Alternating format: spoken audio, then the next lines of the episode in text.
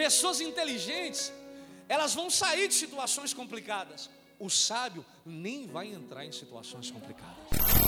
Quando você entende que o que Deus quer derramar para você é sabedoria para não entrar, não entrar em situações complicadas e fé para que quando, ah, querido, as vozes começar a tentar trazer ressonância aos teus ouvidos para dizer, você precisa repetir o que as outras pessoas estão repetindo.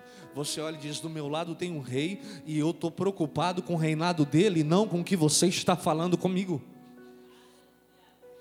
Você vai precisar, obviamente, fazer com que os teus ouvidos se alinhem, escute isso.